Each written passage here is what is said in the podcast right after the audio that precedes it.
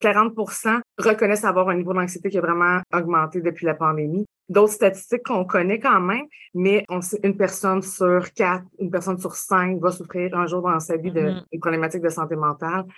Donc vraiment, c'est un sujet qui me tient à cœur. Et aujourd'hui, on va parler, oui, d'anxiété, mais on va essayer de donner des trucs pour aider les gens. Bienvenue sur le podcast Corsé, le podcast qui parle de coparentalité. Que tu sois en couple ou séparé, ou que tu aies toute autre forme de coparentalité, sache que je suis là pour t'aider à former une équipe sécurisante avec ton coparent. Et si tu travailles auprès des familles, tu trouveras sûrement des réponses à bien des questions pour mieux t'aider à les accompagner.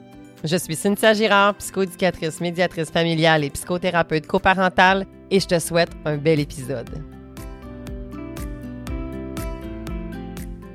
Allô à tous ceux qui sont là aujourd'hui. Je suis tellement excitée et contente parce que cette semaine, je reçois une consoeur, une collègue, euh, Vicky Bouet, qui est psychoéducatrice, tout comme moi, et qui a en fait une clinique. Elle a créé, fondé sa propre clinique SOS Changement. Vicky Bouet, c'est aussi une psychoéducatrice qui a eu beaucoup de prix, qui a été beaucoup honorée dans sa pratique, en fait, pour son dévouement, pour son implication, pour des services, des programmes qu'elle a créés, qu'elle a montés, dont le plus récent, en fait, et c'est le sujet qu'on va probablement aborder aujourd'hui, qui est en fait la santé mentale, le grand rassemblement de la santé mentale. J'ai eu l'honneur de participer à l'édition 2021 et l'édition 2022 aujourd'hui, avec elle, on va se parler justement de son sujet de prédilection, l'anxiété, la santé mentale. Mais avant toute chose, allô Vicky, comment vas-tu? Bien, merci Cynthia, puis merci surtout pour l'invitation. Je me sens privilégiée de pouvoir échanger à tes côtés. Oh, c'est tellement réciproque, j'adore ça. Tu une bombe d'énergie, tout comme je le suis. Fait qu'ensemble, je me suis dit, là, le défi, c'est qu'on fasse notre temps. on est capable de jaser vraiment longtemps, toi et moi. Mais écoute, d'entrée de jeu, est-ce que tu voudrais me parler un peu plus de toi, de c'est qui, Vicky? Tu as aussi un petit garçon, tu es une entrepreneur. Qui est la belle Vicky? C'est sûr que quand on parle de santé mentale, c'est un sujet qui me touche euh, directement. Oui, je suis une maman d'un précieux garçon. Je fais mon possible comme mère, mais évidemment, le rôle de parent, c'est pas toujours évident. J'ai été un enfant avec un parent qui souffrait de problématiques de santé mentale et j'ai développé un petit peu d'anxiété de performance, le phénomène de parentification qu'on parle souvent quand on sait que notre parent, par exemple, est plus fragile, a des défis sur le plan de la santé mentale. Des fois, ça se traduit par on désire être parfait pour éviter de créer une instabilité au niveau du parent. Donc, euh, maintenant, je peux me permettre d'en parler. Mon père euh, est bipolaire, donc il y a beaucoup d'hospitalisation, beaucoup de périodes en psychiatrie je vous dirais mon vécu d'enfant qui m'a donné envie de faire une différence, de justement poursuivre mes études euh, et surtout de me mmh. spécialiser euh, au niveau de la santé mentale. Mon père euh, va beaucoup mieux maintenant, il est stable quand même, mais disons qu'on a eu quand même des montagnes russes pendant plusieurs années. Donc, si je peux donner de l'espoir, outiller pour justement aider les gens à préserver leur santé mentale, on le sait qu'avec la pandémie, la santé mentale de tous a été fragilisée. On regarde les statistiques, on parle de près de 40% mentionne avoir une très grande hausse d'anxiété depuis la pandémie. Hein? Attends, comment? 40% Près de 40% reconnaissent avoir un niveau d'anxiété qui a vraiment augmenté depuis la pandémie. D'autres statistiques qu'on connaît quand même, mais on sait une personne sur quatre, une personne sur cinq va souffrir un jour dans sa vie d'une mm-hmm. problématique de santé mentale. Donc, vraiment, c'est un sujet qui me tient à cœur. Et aujourd'hui, on va parler, oui, d'anxiété, mais on va essayer de donner des trucs pour aider les gens. Oui, exactement, parce que c'est ça que j'ai vraiment envie qu'on rentre dans le vif du sujet puis qu'on aide tout de suite avec des pépites, avec des astuces, avec des stratégies. D'ailleurs, tu nous offres en fait un bel outil gratuit. Écoute. Plusieurs, oui. Il est intense, là. Il y a tellement du stock là-dedans, là. C'est gratuit. Dans la description du podcast, vous allez pouvoir le trouver. Il y a plusieurs affaires fabuleuses. Puis ce que j'adore, c'est que tu fais plein d'acronymes. Tu fais plein d'acronymes, un acrostiche qu'on dit. Fait que c'est le fun à retenir comme mot. Puis euh, vous allez pouvoir trouver vraiment des, belles stratégies à mettre en place. Mais ça me parle beaucoup ce que tu dis, euh, Vicky, parce qu'en même temps, tu le sais, moi aussi, là, nos parents, en fait, tous les deux, on s'est rendu compte qu'on avait un parcours. Euh, chaque parcours est unique, mais ma mère aussi, moi, a la maladie de la bipolarité avec peut-être pas le même niveau d'intensité que toi que tu as connu, par contre, mais ça demeure quand même euh, des vagues, hein, des hauts et des bas. Et que je te file quand tu parles d'anxiété, puis justement de quand on devient parent, on ne veut pas reproduire en fait des choses qu'on n'a pas aimées de notre histoire. nos parents, même s'ils ont maladie, ça n'empêche pas que ça ne les définit pas dans leur entièreté. c'est deux choses à part. Ça fait partie d'eux, mais ce n'est pas eux dans leur totalité. Définitivement. L'anxiété, santé mentale. Ce serait quoi ton astuce ultime, mettons, ou ta stratégie ultime, que si, mettons, tu en as à en choisir une, c'est lequel tu choisis? Ta question est bien embêtante. Évidemment, si on parle d'anxiété, vraiment, on peut penser à des peurs catastrophiques, à de l'anticipation, de l'événement, par exemple, dans le futur qui est perçu comme étant négatif. C'est souvent également des inquiétudes déraisonnables. Donc, c'est sûr que la stratégie, peut-être numéro un, ce serait de mettre KO les pensées nuisibles. Quand on alimente des pensées négatives, quand on voit le pire scénario qui pourrait arriver constamment, ben, c'est sûr que plus on travaille à modifier et à restructurer nos pensées, plus euh, on va mettre notre focus sur le positif, par exemple, plus on va avoir un langage intérieur qui va être bienveillant envers nous-mêmes, plus on va cultiver l'autocompassion, par exemple. Donc, c'est sûr que la restructuration cognitive, je vous dirais, j'ai l'outil chaos qui permet de euh, se poser des petites questions dans notre tête pour justement diminuer la petite voix intérieure des fois qui nous fait faire des choses pas toujours bonnes pour nous, qui nous portent à s'inquiéter pour rien mm-hmm. dans notre rôle de parent, justement. si on alimente des pensées catastrophiques face à notre enfant, mais ça se peut qu'on l'empêche, qu'on le surprotège dans ses expérimentations, par exemple. Donc, c'est sûr que de cultiver des pensées aidantes et réalistes, c'est vraiment un moyen qui est important j'entends, tu sais, les gens, des fois, quand ils disent, ouais, mais euh, changer ses pensées, ça, ça veut dire d'avoir une pensée positive. Qu'est-ce que tu réponds à ça? Définitivement, c'est pas d'avoir une pensée positive, c'est d'avoir une pensée qui est réaliste et mm-hmm. adaptée à nos besoins, à ce qu'on croit, à nos convictions, à nos valeurs.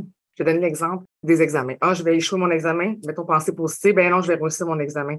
Mais cette pensée-là positive n'est pas suffisante. Je vais réussir mon examen parce que là, on parle de notre zone de contrôle, parce que j'ai étudié, parce qu'habituellement, je réussis constamment mes examens, donc la probabilité que ça arrive est quasi nulle. Et si le pire arriverait, par exemple, et que j'échouais mon examen, ben, il vaut juste 25% par exemple. Donc, de cette façon-là, ça, c'est des pensées adaptées. On n'est pas juste dans la transformation du négatif, par exemple, par le positif. Donc, je vais échouer et non, finalement, je vais réussir. C'est comme pas suffisant dans le fond, là, si je me dis uniquement, si je vais juste transformer. Puis, tu sais, tu le sais que les gens qui me suivent, les gens qui m'écoutent, souvent, ce sont des gens qui sont Bien, il y a, j'ai beaucoup de parents séparés, j'ai beaucoup de parents qui, justement, ont des pensées négatives par rapport à leur ex-conjoint, l'ex-conjointe ou nouveau partenaire. Puis j'entends déjà des parents qui vont dire ou qui vont nommer moi, mais moi, là, tu sais, quand tantôt je t'entendais dire, mettons, moi, mais habituellement, ça marche, habituellement, je réussis, tu sais, pour aller dans le réalisme, mais qu'ils ont essayé des choses, mais ça ne fonctionnait pas ça fonctionnait pas, que la pensée que j'entends, ça sert à rien. Ça sert à rien de faire un effort ou ça sert à rien de lui parler de comment je me sens. Ça sert à rien d'aller vers lui. De toute façon, il changera pas de toute façon. Qu'est-ce que, tu sais, comme si on va aller utiliser ta stratégie, comment on pourrait la mettre en place concrètement dans ce genre de situation-là? Bien, ça peut être, par exemple, en se posant la question, est-ce que je suis vraiment sûre de ça qui ne changera pas? Ou qu'est-ce qui te fait dire qu'il ne changera pas, par exemple? Ça peut être une façon il y a aussi l'aspect tolérer le doute et l'incertitude, parce que dans une situation comme ça, ça se peut qu'il ne change pas.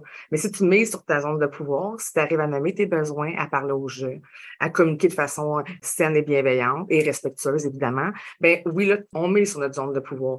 Ce que, comment l'autre va réagir, mmh. par exemple, on n'a pas de pouvoir là-dessus. Donc, on tolère l'incertitude et le doute que la relation va peut-être pas s'améliorer.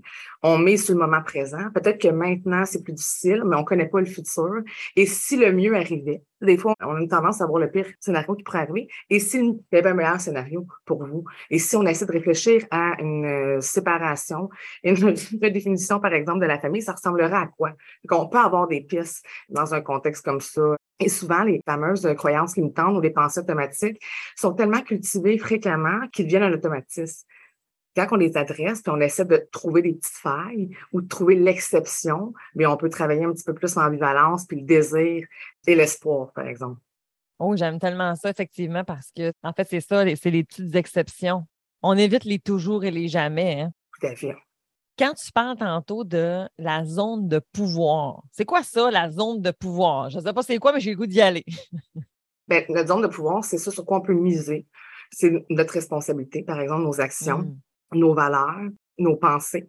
Si j'alimente des pensées catastrophiques et de la haine contre mon ex-conjoint, par exemple, ben c'est sûr que mes actions risquent d'être influencées et mon attitude, mon discours auprès de mes enfants, mon discours auprès de mon ex-partenaire, ben, va être influencé par euh, ce que je cultive comme hostilité, par exemple. Donc, les pensées, nos actions, ce qu'on met en place pour prendre soin de nous. Tantôt, je te disais l'équilibre, tu sais, il y a les habitudes de vie qui étaient bien importantes quand on parle d'anxiété, mais c'est sûr que si j'ai un sommeil insuffisant, si je mange peu, si je consomme trop d'alcool, trop de réseaux sociaux, ben c'est sûr que dans mon attitude, dans mon anxiété, ça va être augmenté parce qu'on le sait, si nos besoins de base, par exemple, ne sont pas répondus, ça va créer un déséquilibre, ça va venir fragiliser la santé mentale. Donc, les personnes qui souffrent d'anxiété, si leurs habitudes de vie sont pas comblées, sont pas saines, ben, ça a un impact direct sur l'anxiété. Donc, zone de pouvoir, nos actions, prendre soin de nous, nos paroles, puis moi, j'ai envie de vous dire, si on va avoir des paroles qui sont bienveillantes, il faut cultiver des pensées qui sont réalistes, qui sont plus positives.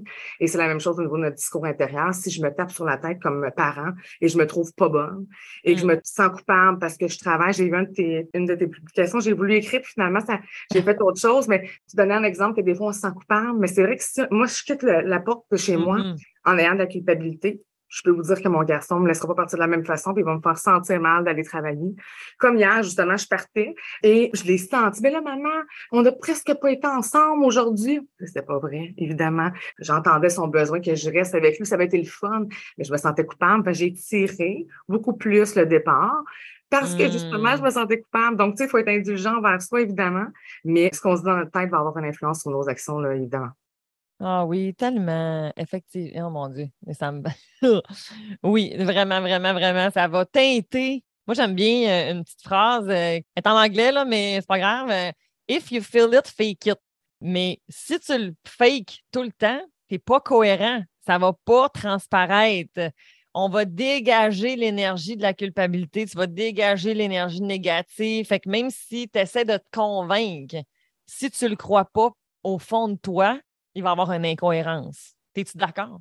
Vraiment.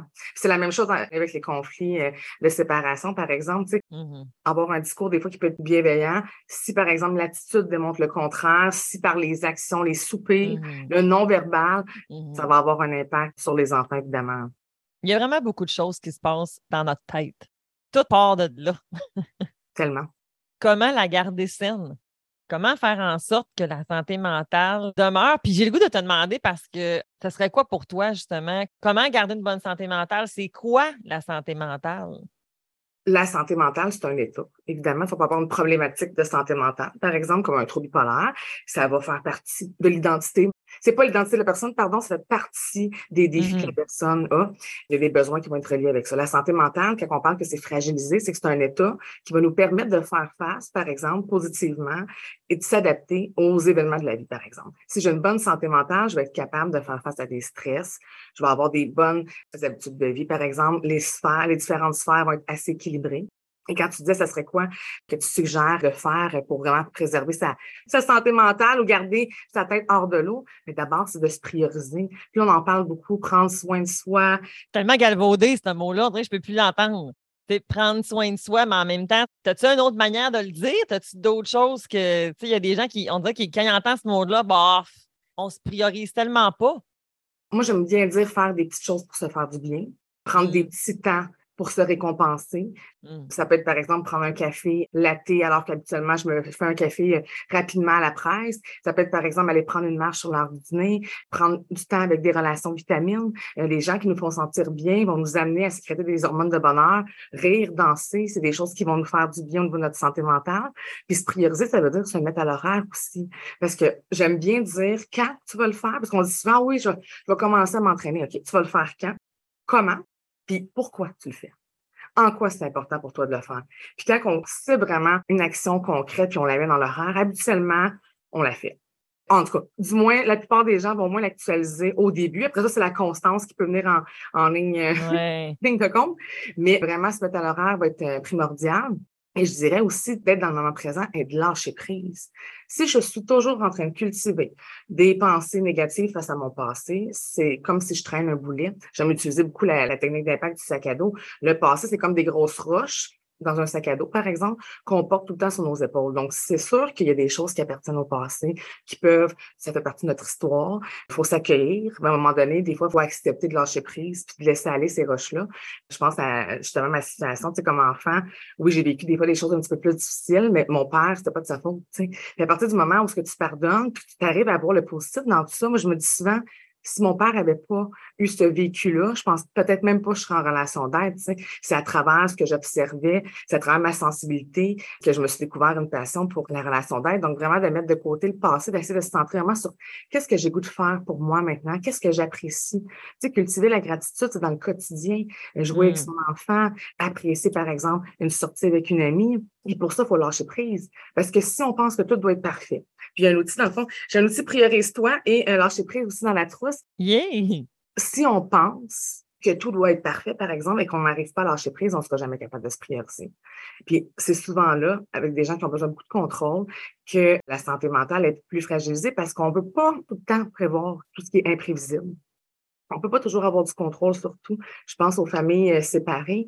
Ben oui, peut-être que votre ex oh vous fait suer, puis tu couches les enfants plus tard. Ben oui, c'est pas le fun. On peut essayer de se ramener à des règles communes. Mais si ça fonctionne pas, misez sur votre zone de contrôle, le dodo pour vous dans votre maison. Et ça, je pense que ça doit être un message qui est entendu par surtout, ben, pour tout le monde, les, les familles séparées, j'ai envie de dire souvent dans mon bureau, j'entends beaucoup de parents dire, ben, il fait pas telle chose, il fait pas telle chose. Les enfants reviennent, ils ont les cheveux sales. C'est fâchant on les accueille, les parents, puis je comprends. Puis les, parents qui sont euh, dans un contexte de séparation, euh, je vous lève mon chapeau parce que effectivement, des fois, ça peut être euh, bien difficile de tolérer le doute et de ne pas avoir du contrôle sur l'autre maison, de ne pas voir son mm-hmm. enfant aussi, aussi fréquemment.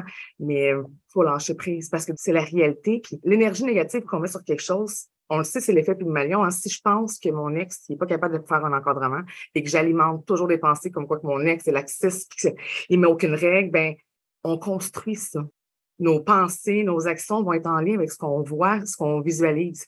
Alors, à l'inverse, si on se dit, bien, en travaillant ensemble, il y a des choses qui vont s'améliorer, on va s'assouplir mutuellement, bien, ça va avoir un impact positif. C'est tellement, puis ça, c'est même ensemble. Là, là, on parle des parents séparés, mais mm-hmm. il y a beaucoup de parents ensemble aussi, tu sais, que des fois, ça va être justement dans. on peut-tu, des fois, faire trop de lâcher prise, en fait? Ah, regarde, je lâche prise je lâche prise. Tu sais, comme en fait se fauner, tu sais, se faire à croire que tu lâches prise, mais que tu lâches pas vraiment prise parce que, mais gars, j'en parle pas, ça sert à rien, ça change pas de toute façon. Fait que je vais, je vais le faire, moi, les lunchs. Je vais m'en occuper, moi, des devoirs. Puis là, maintenant, on arrive, on arrive, on arrive, puis finalement, on arrive au bout de notre relation où est-ce que, mais on n'a pas pris ce temps-là de s'arrêter. Ce serait quoi, mettons, la limite que tu pourrais nous dire où est-ce que là, c'est plus du lâcher prise, mais plutôt de l'évitement parce que tu veux pas aller creuser cette affaire-là. Là. Tu veux pas aller traiter ça, tu sais. Parce que probablement que j'entretiens une phrase du genre ça sert à rien, fait que je vais être dans une négative. Là. Le lâcher prise, puis l'évitement, le mindset ne doit pas être le même. Oui, peut-être que je ramènerais, euh, on entend beaucoup de ce temps-ci le why. Tu sais, ben pourquoi je lâche prise? Est-ce que je lâche prise pour prendre du temps avec mon ami? Tu sais, je lâche prise sur mon ménage, par exemple, parce que je veux jouer avec mon enfant. Tu sais, chez moi, honnêtement, c'est pas propre comme ça l'était quand j'étais pas une maman. Mais par contre, je peux dire que je joue avec mon enfant puis je prends du temps avec lui. Si, par exemple, je lâche prise sur les devoirs, parce que je vais avoir une crise de colère et que ça me tente pas, ben là, c'est là qu'on doit se poser la question. Je le fais pourquoi? Lâcher prise, puis ça répond à quel besoin ou à quelle fonction. Et je pense que de se poser la question why peut euh, aider euh, à nuancer aussi le lâcher. Puis lâcher c'est surtout pour miser sur nos zones de contrôle, sur avoir du plaisir dans le ici maintenant. Parce que si je pense au futur, puis je pense à, on l'entend souvent, mais tout d'un coup, qui ne réussit pas son r 5, bien, on ne le sait pas. Puis ça se peut qu'il réussisse, par exemple. Puis pendant qu'on est en train de douter de lui en son r 4, bien, on est en train de nuire à son estime de soi, puis on nuit à notre relation. Donc, vraiment, d'essayer de se ramener dans le moment présent, de lâcher prise, on l'a vécu avec euh, la pandémie. Il y a beaucoup de choses sur lesquelles on n'a pas eu de contrôle, puis on a réussi à s'adapter puis à faire mmh face. L'être humain, il est bon, vraiment.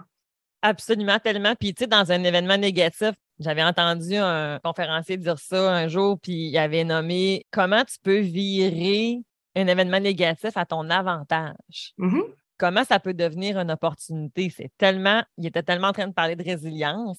Fait. Comment tu peux te relever tout ça, tu sais?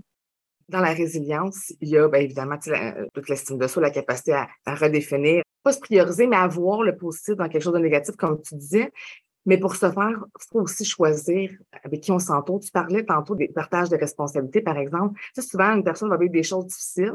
C'est difficile de revirer un événement négatif en quelque chose de positif quand on n'est pas nécessairement bien entouré ou qu'on traîne. C'est la résilience, ça, on le voit souvent. La résilience est pour soi. Mais quand on est bien entouré, c'est bien plus facile de rebondir que quand on est tout seul à porter sur nos épaules Mmh. les défis de notre entourage. On parle beaucoup, Karine Poiré et moi, de tout ce qui est euh, les proches aidants. Mais si, par exemple, je vis un événement difficile, je suis déjà une proche aidante, donc j'ai déjà une tendance à prendre soin de l'autre. Là, je dois faire face à un événement adverse.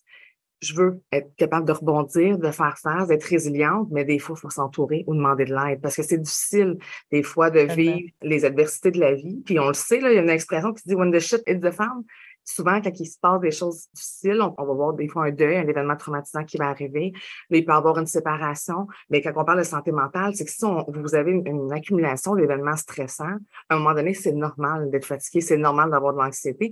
Puis il faut être conscient que si vous êtes seul avec vos défis ou que vous ne demandez pas d'aide, bien, ça va avoir un impact sur peut-être le développement d'un trouble de santé mentale. Parce que notre santé mentale, qu'elle soit fragilisée à certains moments de notre vie, c'est normal. Mais quand ça dure dans le temps puis c'est persistant, il faut vraiment demander de l'aide. Oh, quel beau mot de la fin. On s'en va vers la fin, en fait. Puis j'ai l'impression que, en tout cas, je ne sais pas pour vous, mais moi, ça m'énergie, ça me donne le goût de prendre soin de moi. ça me donne le goût de justement se mettre à l'horaire, comme tu mentionnes, puis c'est pas acquis. Puis que pendant que tu es dans ton événement qui te fait mal, c'est normal de ne pas être capable de prendre un pas de recul. C'est correct pendant un certain moment, mais tu sais, après, justement, le fait d'être entouré de bonnes personnes, ben, c'est là que tu peux peut-être te faire dire Hey, attends un petit peu là, euh, c'est-tu vraiment bon pour toi, ça? tu sais? Puis ça se peut que ça te confronte, que ton entourage va dire Ma belle-mère, c'est un de mes forts. Ma belle-mère, on vit ensemble, on est en bigénération. Puis quand elle me sort son regard, Cynthia, est-ce que tu vas prendre soin de toi cette semaine? Arr! Des fois, ça me fait sortir de mes gonds, mais parce qu'en même temps, je le sais qu'elle a tellement raison parce qu'elle me voit aller. tu sais. Ben Des oui. fois, nous, on ne se voit pas aller. Tellement. Puis, tu sais, la- on dit souvent que la santé mentale, ça n'a pas de visage, mais la dépression ne vient pas cogner à ta porte et dire Hé, je m'en viens, prends soin de toi, ça peut frapper. Puis, quand on parle qu'on n'a pas de contrôle sur des situations, mais des fois, si on roule à 100 000 à l'heure, on ne prend pas le temps de s'arrêter, ben des fois, c'est des mots physiques qui vont survenir. Hum. Il y a deux semaines, on était en préparation du rassemblement, j'ai eu le dos qui m'a barré. L'année passée, j'avais eu une inspection de voix. C'est Oui, souvent quand on fait des lancements, on met beaucoup, beaucoup d'énergie, on travaille plus, on compense, on essaie de tout mettre à l'horaire. C'est pas toujours évident. Puis non seulement si on est bien entouré, on, on peut avoir de l'aide, mais si par exemple, on vit des événements stressants puis qu'on sent qu'on est fragilisé, mais accepter, on peut l'avoir, mais acceptez-le et demandez-le. Puis quand on parle de demander de l'aide, c'est pas juste à des professionnels de la santé. Oui, aller consulter, c'est important si vous vous sentez pas bien, si vous avez des idées noires, par exemple, si vous vous sentez déprimé depuis longtemps, c'est important d'aller voir des professionnels euh, qualifiés. Absolument.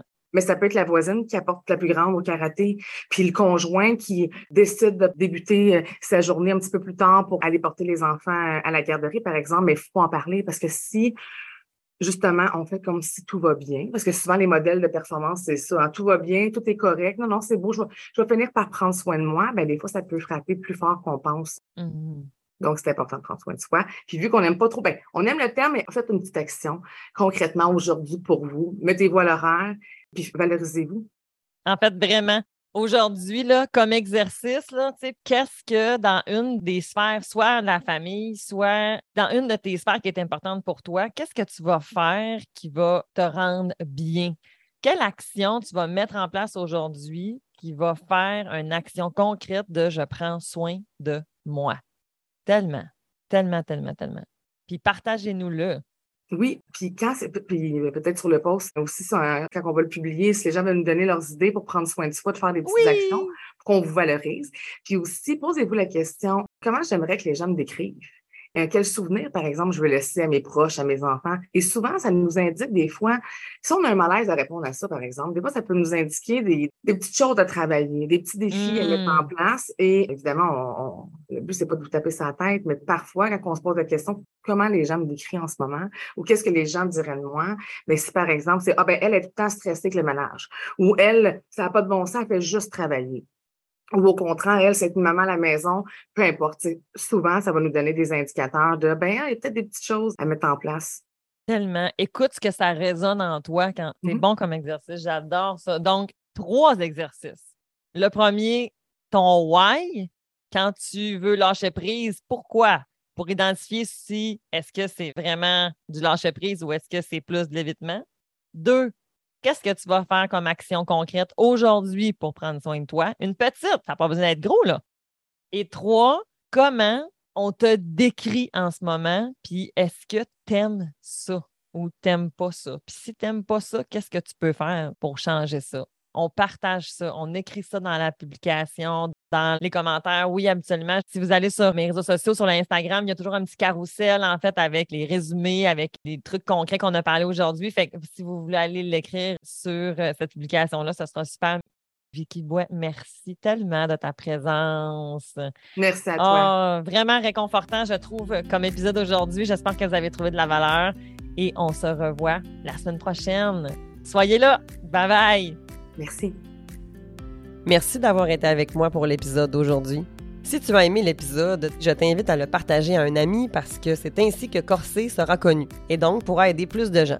Imagine que tu changes la vie d'une seule personne. Moi, je me lève tous les matins avec cette conviction profonde. Si tu aimerais me poser tes questions et voir si un de mes services pourrait répondre à tes besoins, écris-moi à consultation à commercial On se voit la semaine prochaine. Bye! Thank you.